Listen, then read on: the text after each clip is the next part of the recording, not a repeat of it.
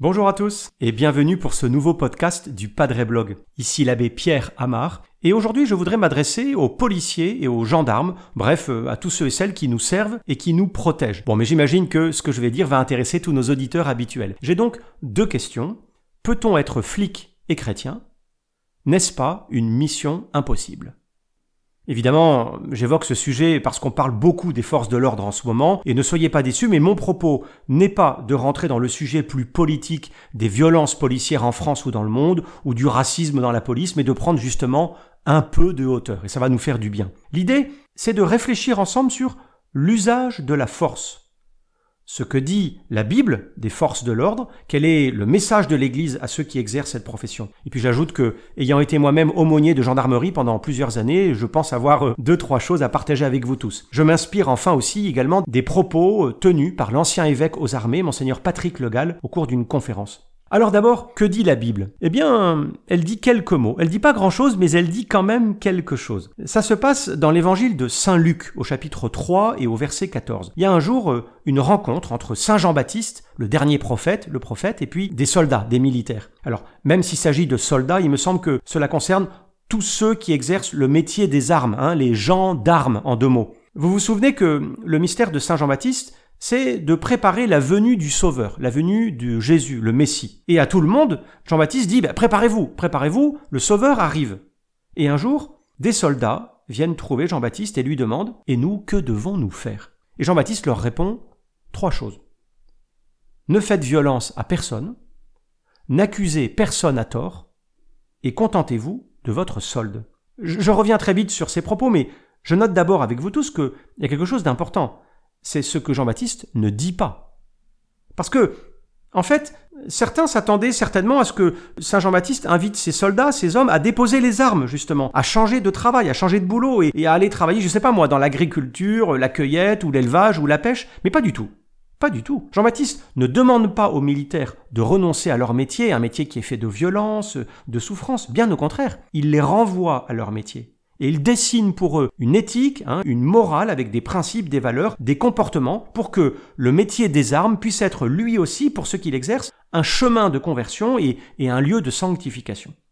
Alors, le premier conseil, ne faites ni violence ni tort à personne. C'est beau, évidemment, mais est-ce que c'est pas un peu se moquer du monde? Parce que est-ce qu'on peut vraiment exercer le métier des armes et ne pas tomber dans la violence? Il faut penser que Saint Jean-Baptiste ne se moque pas de ceux qui viennent l'interroger. Il indique une voix qui est étroite, mais, une voix réelle. Ne faites violence à personne. Ça veut déjà dire, par rapport euh, à la distinction entre combattants et non combattants, entre militaires et civils. Ça, c'est pour les militaires, bien sûr, les fameuses règles d'engagement que tous les militaires connaissent, ou alors la conduite à tenir pour les policiers et les gendarmes. Ça pourrait faire d'ailleurs l'objet d'un autre podcast en y ajoutant une réflexion plus large sur la dissuasion, ou alors un commentaire du fameux proverbe que nous connaissons tous, si tu veux la paix, prépare la guerre. Mais j'en reviens, moi, aux propos de Saint Jean-Baptiste. Si on veut vraiment comprendre ce qu'il dit, ça veut dire aussi que, au cœur même des actions violentes, des actions militaires ou des actions de police, il faut engager la force de façon proportionné à un niveau juste suffisant de façon maîtrisée. Et en disant cela, je ne sais pas si vous avez remarqué, mais j'ai déjà changé de mot, j'ai déjà changé d'expression. Je ne parle plus de violence, mais d'emploi juste et maîtrisé de la force. Et c'est pas une pirouette. Il s'agit bien de violence, bien sûr. Il y a parfois une véritable violence d'État, une violence légale, qui est une authentique violence. Mais l'idée, justement, c'est de travailler en amont quand tout est encore calme, pour fixer, pour adopter des règles de comportement qui aboutissent à un emploi juste et maîtrisé de la force. Le but, mais le but, c'est vraiment de permettre à chaque personne qui exerce le métier des armes d'acquérir la maîtrise de lui-même dans l'usage de ses armes, afin de, de vaincre la violence qui est en lui et non pas d'en rajouter. C'est un vaste programme, évidemment, que, que fixe Saint Jean-Baptiste. Mais il n'énonce pas des principes impossibles à mettre en œuvre. Il manifeste juste une exigence de justice et de liberté. J'imagine évidemment qu'il doit euh, cet enseignement au long séjour qu'il a effectué dans le désert, un temps de prière, de travail sur lui-même, où il a reçu à la fois le don de Dieu et puis sa volonté personnelle, tout ça s'est conjugué pour aboutir à une véritable liberté de pensée et d'action. Le problème, le problème c'est que la maîtrise de soi, la force d'âme, on a fait un article là-dessus sur Padre Blog il y a quelque temps, la force d'âme, mais tout ça, ça vient pas d'un coup.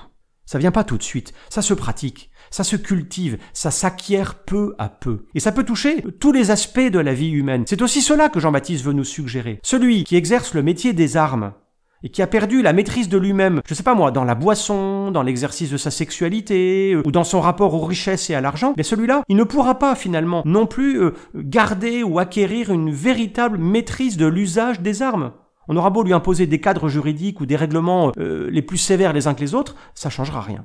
La formation à un usage maîtrisé de la force ne peut pas se désintéresser d'une formation beaucoup plus globale de la personne sur le plan éthique et sur le plan comportemental. Ça, c'est, le souci et un des rôles du commandement, des généraux, des officiers, des formateurs finalement, des cadres dans la police, dans l'armée ou dans la gendarmerie. Donc, on retient bien ce premier conseil de Jean-Baptiste, acquérir et conserver une vraie maîtrise de soi pour ne pas céder à la violence. Le deuxième conseil maintenant, c'est Contentez-vous de votre solde. Alors ça, évidemment, ça paraît un peu plus facile à respecter, parce que se contenter de sa solde, ça signifie d'abord qu'il y a une solde.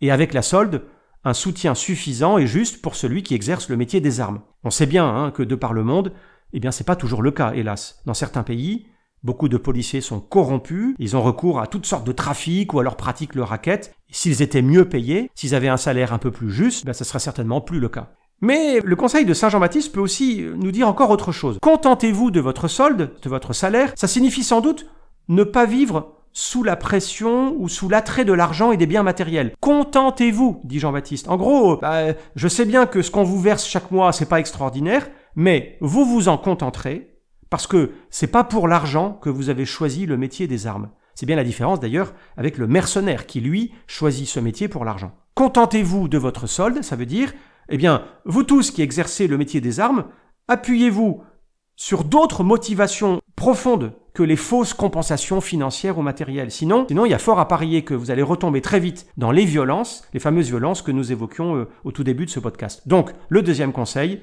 vérifiez ces motivations pour ne pas chercher de piètres, de vaines compensations aux rudes exigences du métier des armes. Alors, Justement, et c'est mon troisième et dernier point, et je vais m'étendre un peu plus longuement là-dessus, c'est quelles sont les vraies motivations, ces fameuses motivations profondes que Jean-Baptiste pourrait souhaiter à tous ceux qui exercent le métier des armes? Alors, eh bien c'est assez facile parce que le Christ lui-même en parle souvent. C'est l'amour de la paix. L'amour de la paix à, à préserver, à reconstruire, à enraciner, mais, mais beaucoup plus largement, l'aspiration à la justice et à la charité qui, qui fait nous engager pour défendre notre prochain et aimer dans la population, même la population hostile, de continuer à l'aimer et de la voir comme une amie ou une alliée de demain. Protéger la vie aussi.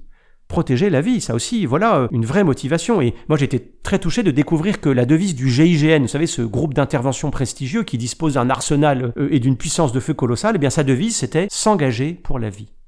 Finalement, euh, ce n'est pas le pouvoir, les honneurs ou l'argent que cherche d'abord le policier ou le gendarme, qui veut rester chrétien, hein, mais espérons-le, ce qui le motive, c'est d'être un artisan de paix, de faire de l'amitié, comme le disait le maréchal Lyoté, le grand pacificateur du Maroc. Quand j'ai interrogé des policiers et des gendarmes pour ce podcast, j'ai été assez étonné et, ému d'ailleurs de constater que, que l'ADN du flic, du, du policier, du gendarme, c'est d'être là pour l'autre, en fait, d'aimer les gens, d'aimer, de les aider, de les servir, de servir ces gens. Il y a une certaine forme, une réelle forme de désintéressement pour les autres. Il y a une expression qui devrait d'ailleurs aider nos policiers, c'est, l'appellation du plus petit grade chez eux. Vous savez, le degré zéro dans la police, c'est gardien de la paix.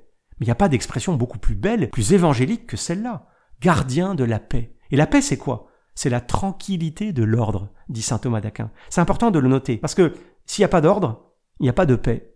Et s'il n'y a pas de paix, il n'y a pas de justice. Voilà, voilà ce que je veux partager avec vous. J'ajoute que il faut certainement prier pour nos forces de l'ordre. Évidemment, quand on les voit nous attendre au virage avec un radar ou nous verbaliser parce que bah, on téléphonait au volant ou parce qu'on roulait trop vite, hein, ça nous a tous arrivé, et moi le premier, on n'a pas tout de suite un regard bienveillant et positif sur eux. Et puis, on oublie l'essentiel justement, c'est qu'ils sont là pour nous servir et nous protéger. Servir, c'est d'ailleurs, je sais pas si vous le savez, euh, tenez-vous bien, c'est la devise des CRS. Servir.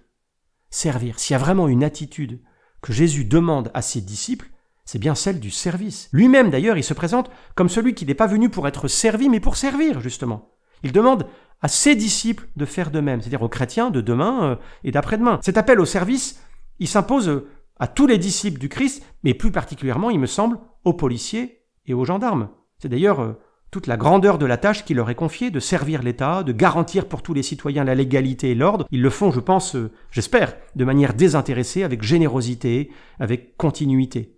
Certains euh, ont perdu la vie ou ont été grièvement blessés dans l'exercice de leur devoir.